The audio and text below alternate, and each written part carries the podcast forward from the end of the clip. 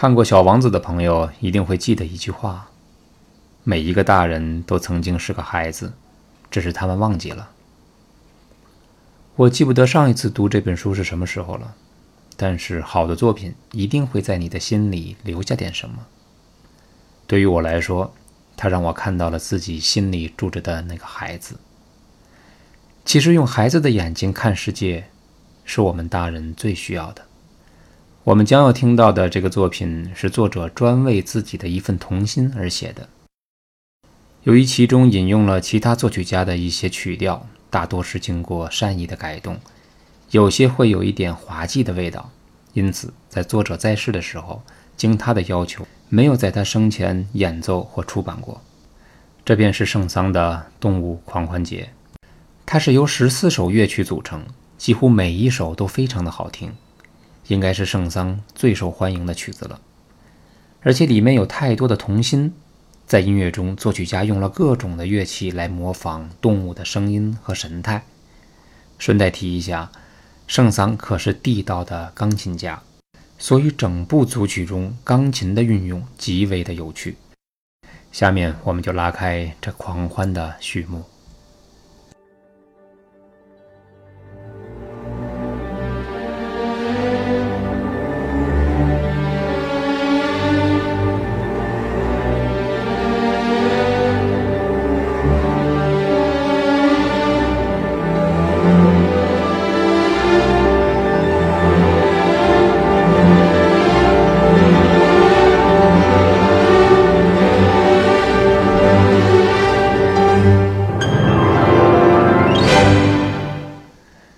这一段在音响上比较简单，双钢琴就是两架钢琴，然后加上弦乐组的五个声部，包括小提琴两个声部，中提琴、大提琴、低音提琴各一个声部，这便是引子中我们听到的所有的乐器了。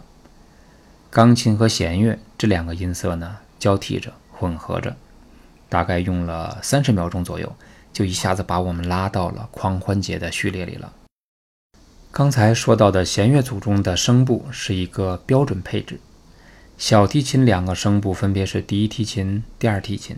通常第一提琴主管旋律，第二提琴呢有时候做辅助的和声，有的时候呢和第一提琴演奏相同的谱子。在序曲中，我们之所以感觉到弦乐组在中低音区有着一种蓄势待发的力量，是因为第一、第二提琴还有中提琴。做了一个同度演奏的旋律处理方式。换句话说，在这个小型室内乐编制的乐队中，有近半个乐队的乐手一起演奏了同一个旋律，而且音都一样。再简单点说，就是一种大齐奏。但这个大齐奏可不能小瞧它。写作技术不好的作曲家往往有很多类似齐奏的处理，因为他们写起来最简单。但像圣桑这样音响色彩感很强的创作者，会用最简单的手法营造出最合适的气氛。而这个大齐奏虽然简单，但是音乐的力量却往一处使了，所以也就有着特别的效果。我们可以再听一听，体会体会。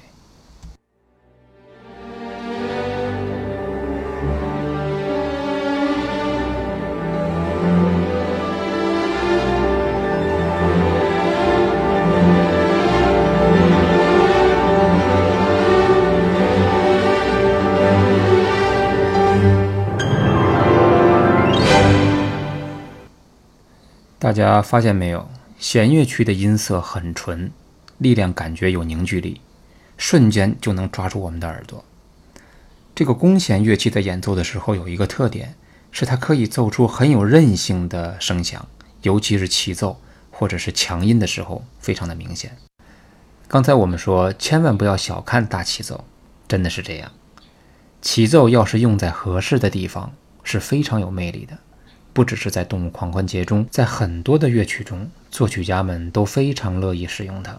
现在呢，给大家插播一小段《天方夜谭》中弦乐齐奏的段落，可以帮助我们加深对这方面的认识。先来一点引子，让大家有一个心理准备，因为一会儿是中提、大提和低音提琴非常饱满的齐奏。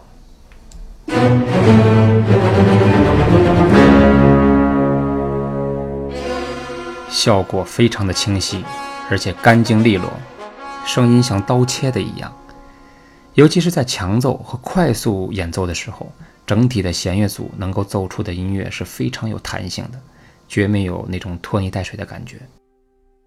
刚才我们听到的并不是弦乐组的整体齐奏，而是大提、中提同度演奏，然后低音提琴呢低他们八度，而小提琴呢并没有参与。他为了是在强奏之后那个正宫的气氛。我们再听一遍。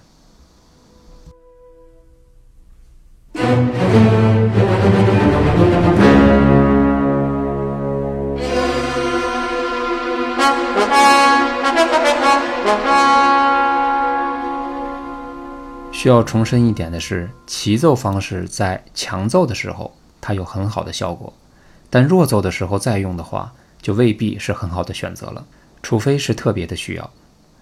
关于齐奏呢，不过是作曲家众多手法中的一种。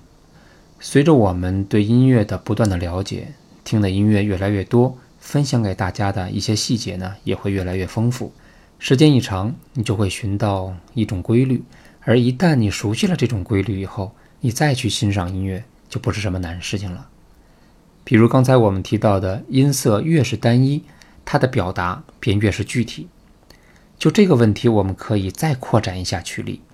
大家还记不记得在前几集中我们提到的动机？其中说到过四个音的命运主题，当时说成三个音了啊，这里先更正一下，这四个音呢是嗖嗖嗖咪降咪。在弦乐组呢，是彻彻底底三个八度的大气奏，谱子上标记着是用两个 F 的力度去演奏它。我放给大家听，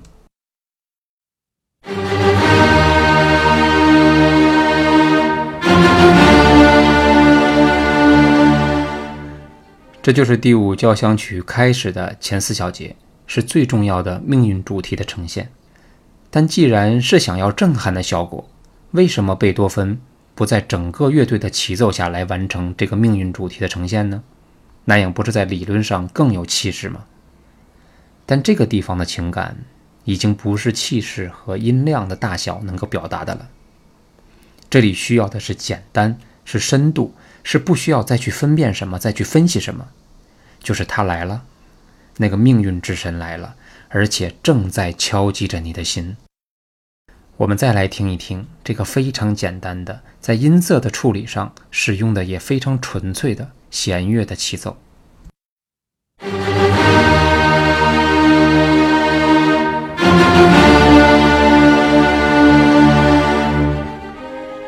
我想大师一定知道，纯粹才够深度，简单而深刻便是齐奏的秘密。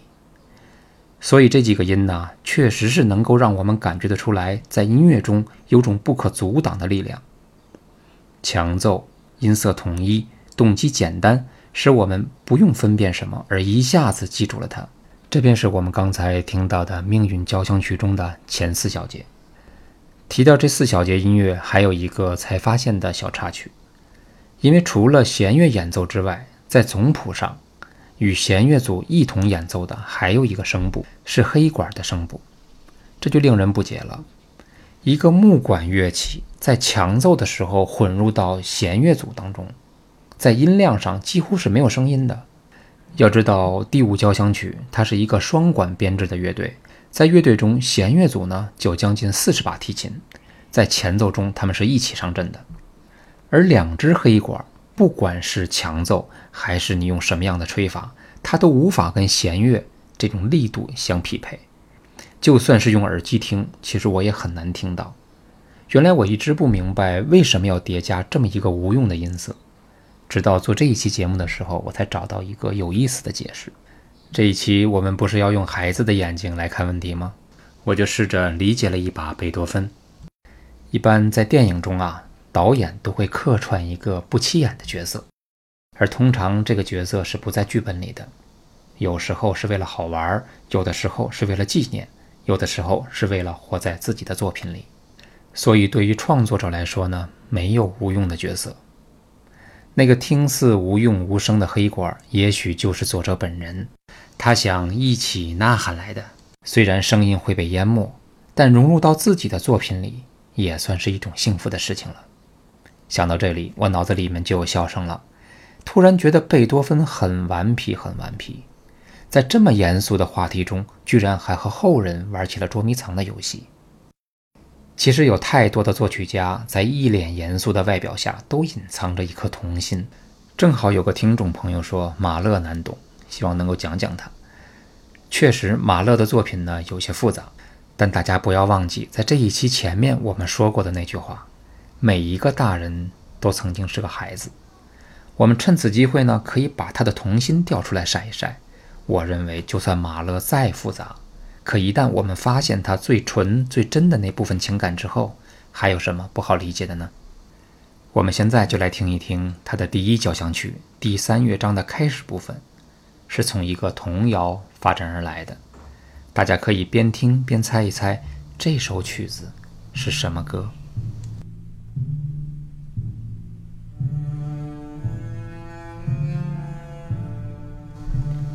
定音鼓在最下面，我们听到的这个旋律是低音提琴拉出来的，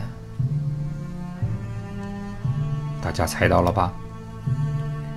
是我们非常熟悉的两只老虎。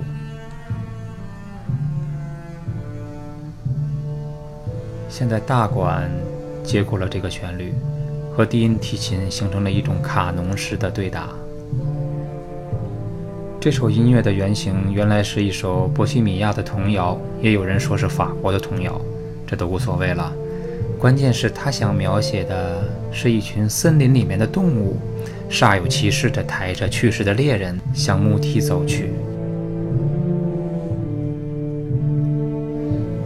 马勒的音乐很好听，他用一首童谣就可以营造出一个忧伤的气氛。现在双簧管走了进来，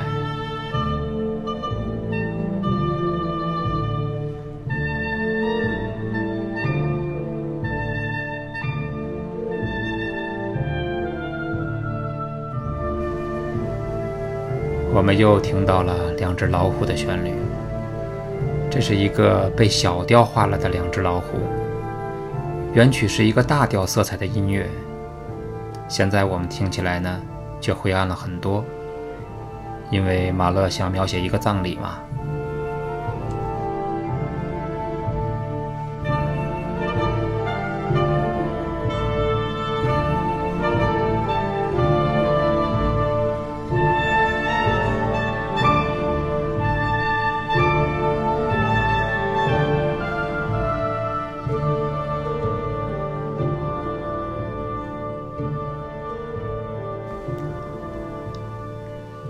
我们想想看，第一交响曲的标题多么吓人呐！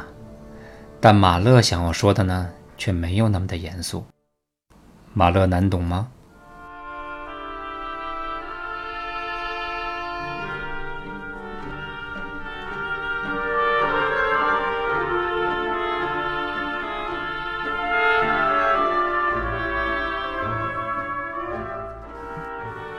我有的时候也在问自己。其实并不是难与不难的问题，我们能读懂别人的心思吗？好像没有人能够做到。多数情况下，我们连自己想什么都搞不明白。在欣赏音乐的时候，通常会有一种认知惯性，总会把心思花费在如何懂上面。但研究它是学者们的事情，如果过分探究的话，会错过很多的精彩。所以大家可以尝试着。大胆的放弃一次，放弃非要具备一定的音乐知识后再去欣赏的这种观点。放弃的越多，越不纠结，因为约束少了，感受力也会越来越丰富起来。